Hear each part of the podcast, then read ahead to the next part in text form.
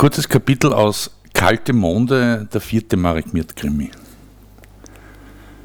Der Abgeordnete, so hieß es, würde sich erheblich verspäten. Und damit würde sich auch die offizielle Eröffnung verspäten. So wanderte ich zwischen den Messeständen umher.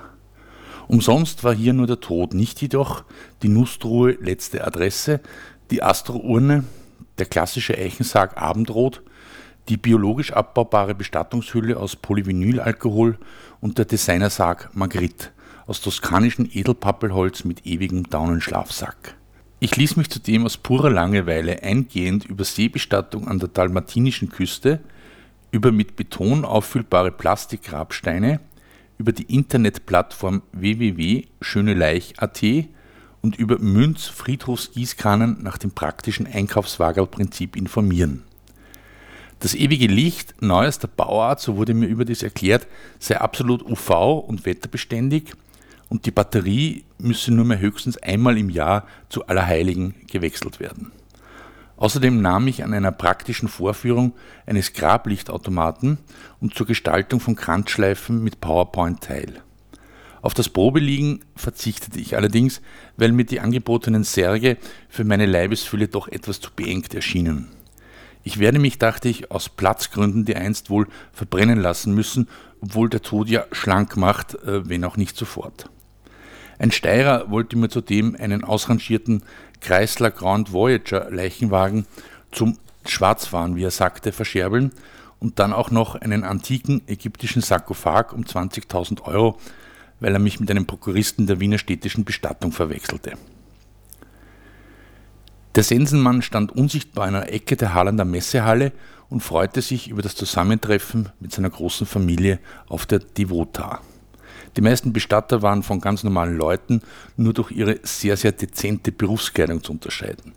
Unter den Budeln ihrer Verkaufsstände entdeckte ich Biergläser, Schokolademüsliriegel, Geschicklichkeitsspiele und Softporno-Illustrierte. Einen Attentäter konnte ich allerdings nirgends entdecken. Horst Haider hatte mir eine Liste mit den nächsten Terminen des Abgeordneten übergeben und einen Vorschuss in der Höhe von drei Tagessätzen. Einen Überstundenzuschlag hatte ich nicht herausreißen können.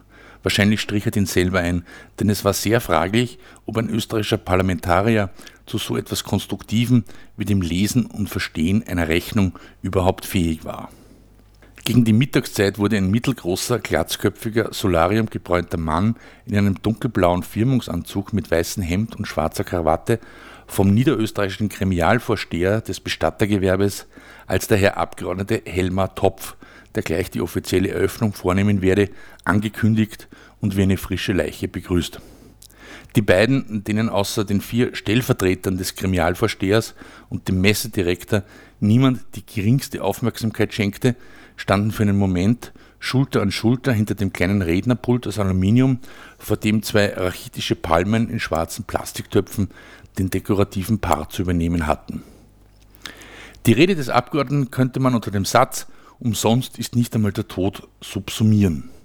Ich stand bald am Rande eines hysterischen Lachanfalls und verzog mich, um unter all den ernsten Männern in dunklen Anzügen nicht unangenehm aufzufallen, an das Buffet in eine Nebenhalle, wo man bereits mit dem Aufbau der Dekoration für die nächste Fachmesse eine Erotika begonnen hatte. Ein paar türkische Hilfsarbeiter schraubten Aluminiumkojen zusammen oder schleppten lebensgroße Puppen hin und her, die mit schwarzem Latex und Leder sowie allerlei Metallketten behängt waren.